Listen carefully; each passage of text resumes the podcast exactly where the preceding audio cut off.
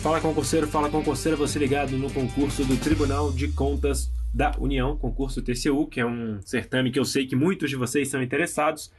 É, a prestação de contas de 2018 do TCU mostra qual a atuação, a atual situação do quadro de pessoal do órgão, dando sinais de que existe necessidade da reposição de servidores, com crescimento percentual de cargos vagos e 38% dos servidores com 51, por, 51 anos ou mais, ou seja, idades ali já perto da aposentadoria.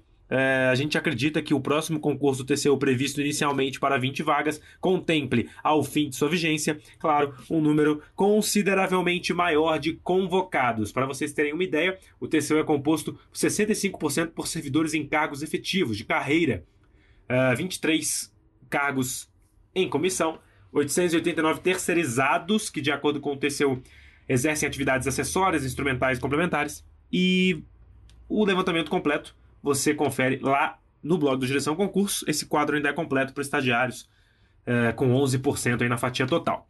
Concurso do TCU, como eu falei, está sendo esperado aí para 2020, com 20 vagas. E a banca está sendo escolhida, mas a gente sabe que o Sebrasp deve ser realmente a escolhida aí.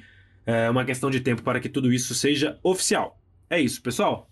Acesse o blog do Direção, fica sabendo desse, de, dessa notícia que eu acabei de falar para vocês e de outras do mundo dos concursos, porque só passa quem está bem informado. Valeu, até a próxima!